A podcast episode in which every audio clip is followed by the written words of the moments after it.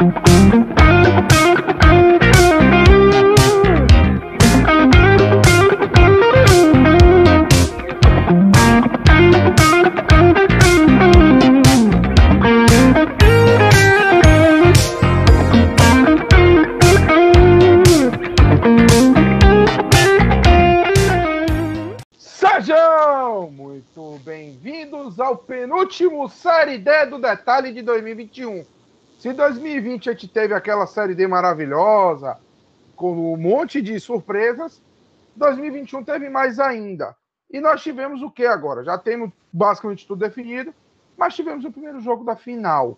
Nesse primeiro jogo da final, a Aparecidense foi até a Paraíba para enfrentar o Campinense. E aí, como é que foi o jogo?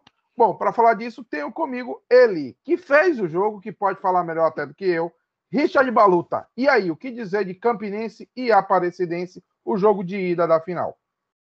Buenas, primeiramente. E, bem, o que dá para dizer, assim, que foi um resultado bem justo, pelo que as duas equipes jogaram, pelo que a, o Campinense não jogou, né, e pelo que a Aparecidense jogou. Aparecidense, Aparecidense com volume de jogo considerável. É o estilo de jogo da equipe do Thiago Carvalho, né? É uma equipe que ataca bastante, é uma equipe que ao longo da, da Série D se, se, uh, tornou tradicional jogando dessa forma, desde a da primeira fase, quando a Aparecidense foi líder do seu grupo, marcando 19 gols, né? Então, então realmente é uma equipe que é uma equipe que ataca bastante, né? Uh, só que aparece, uh, só que o Campinense, o Campinense é traído, né? Um Campinense mesmo jogando em casa, esperando, sabendo da postura da postura da Aparecidense, a postura ofensiva que a Aparecidense joga seus jogos, resolveu esperar, baixou suas linhas e pouco criou, né? Porque a Aparecidense foi melhor, já desde o primeiro minuto já dominava o jogo no meio de campo, já tinha mais posse de bola, já tinha mais chances ao gol e abriu o placar cedo, aos 22 minutos, num chute de fora da área. O David Souza fez o gol da equipe da Aparecidense. Certo? E daí, isso daí, a partir desse momento, a equipe do, a equipe do Campinense teve que sair um pouquinho mais. Um, teve que sair um pouquinho mais para o jogo. Uh, chegou no segundo tempo o treinador da equipe do Campinense, botou um monte de atacante, né? Eu não entendo realmente o que alguns treinadores acham que botar atacante vai resolver o problema dos problemas dos times deles de falta de criação. O Raniel Ribeiro fez isso, botou um monte de atacante, a Presidência terminou, Campinense, perdão, terminou com seis atacantes em campo e não deu certo, obviamente. Uma equipe muito fraca na criação, a Presidência poderia até ter feito segundo no segundo tempo, teve chances para isso e ficou nisso, né? A Presidência larga na frente lá em Campina Grande, e vai precisar só empatar o jogo de volta em casa para ser campeão pela primeira vez em sua história. E a Aparecidense, que é interessante, né? A Aparecidense, que esse título, se vier a confirmar, obviamente, no jogo de volta, é, é, uma, é uma situação inédita para as duas equipes. As duas equipes não têm títulos. Não têm títulos. Não têm títulos nacionais, né? Mas vai ser o primeiro título de grandeza, digamos assim, para a equipe da Aparecidense. A que que dos dois únicos títulos da equipe da Aparecidense é um título do Campeonato Goiano de Divisão de Acesso em 2010 e lá em 2002 um Campeonato Goiano da terceira divisão. Então, é, certamente se vier vai ser um título bastante comemorado pela equipe de Aparecida de Goiás. Bom, considerando também que o Campinense tem uma Copa do Nordeste, né? Então não seria o, o não, não diria o título de maior grandeza, mas não seria o primeiro, né? Com certeza. O Campinense tem títulos estaduais, obviamente, né? Pois é, o maior então, é, o, é o segundo maior campeão estadual atrás do Botafogo. Isso, a equipe da Aparecidense não tem nenhum título assim. Uh, como é que eu vou explicar? Obviamente que eu acredito que para a Aparecidense esse título de 2010 do, da segunda divisão ali é relevante para eles, né? Mas assim não é um título, não tem um título realmente uh, um título de afirmação, um título de certa relevância em sua história equipe que é uma equipe relativamente jovem, né? Uma equipe de 1985 aí, que tem 46 anos, eu acho. Se eu fiz as contas corretas. 36, né, Thiago? Isso, 36. Isso. É... E eu, tem, outro, tem outra coisa interessante, né? Foi uma final entre os dois times que mais, junto com o Central, que não vai estar na próxima Série D também, mas por outros motivos, são os times com mais participação em Série D, né? Os caras de 2000 e 2011, 2012 até 2021, cada um ficou de fora só de um ano. Campeonato de 2013, acho que a Aparecidense foi 2014, mas ainda assim, né? São dois times que tinham muito, muito habituados à Série D.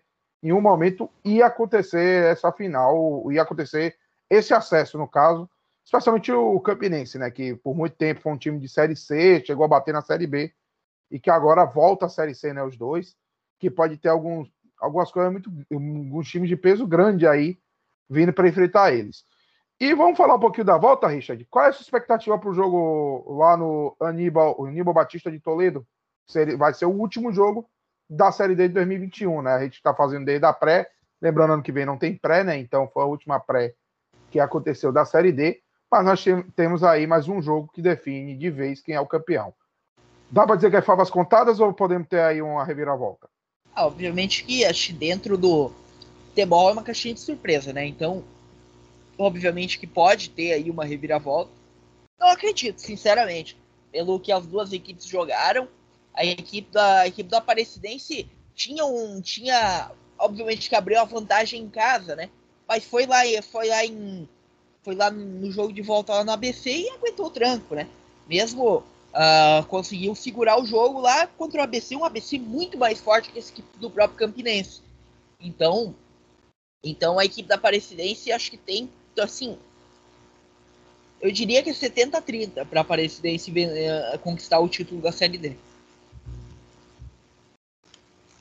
É, eles sobreviveram, né, o ABC, né? O ABC que foi líder do, do grupo que teve o, o Campinense e o Atlético Goianiense, né, que também subiram, e só não teve o América. Oi? Cearense, né? É, cearense, cearense. E só, e só não teve também o América subindo, porque, principalmente porque teve confronto, né? entre eles. Talvez só o América tivesse pego o Atlético Cearense. Eu não sei, né? Futebol é complicado demais para gente avaliar assim também. Mas do, vieram do talvez o grupo mais forte, né? E o Campinense foi o que sobrou. Mesmo não tendo feito uma grande fase final, são só três vitórias, cinco empates e agora a primeira derrota, né? A Aparecidense vem bem mais constante. E eu concordo contigo, por volta de 70 a 30 para a Aparecidense, a Aparecidense fez uma ótima vantagem mas não pode estar na vantagem, né? O Campinense pode entrar num dia muito bom, tem jogadores que conseguem desequilibrar, como o Anselmo, que, que fez muito gol, o Fábio Lima, que é o principal destaque.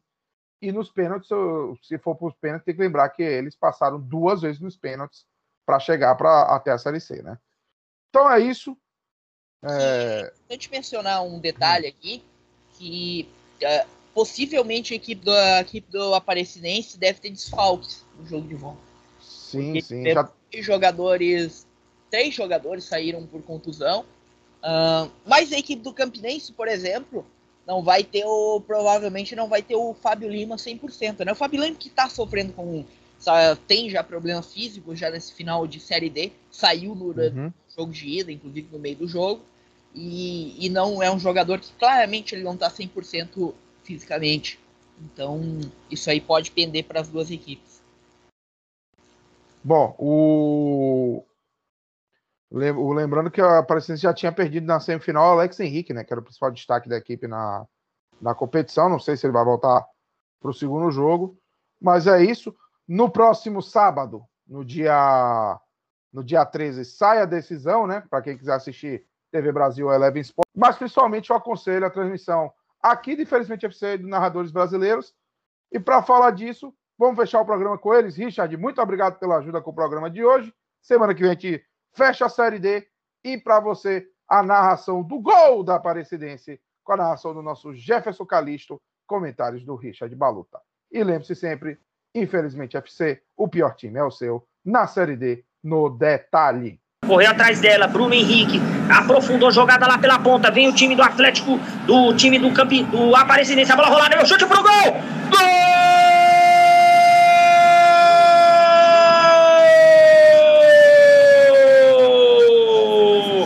Gol!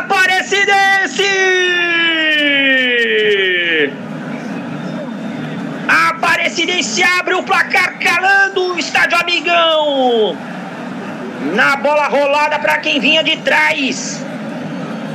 No chute no cantinho, me pareceu que a finalização foi do Foi do Davi, camisa de número 7 para vibração ali do Thiago Carvalho. Vindo de novo a finalização, me parece foi do Davi mesmo. Davi, número 7, abriu o placar agora. 1 um para a Aparecidense, 0 para o Campinense. Richard Baluta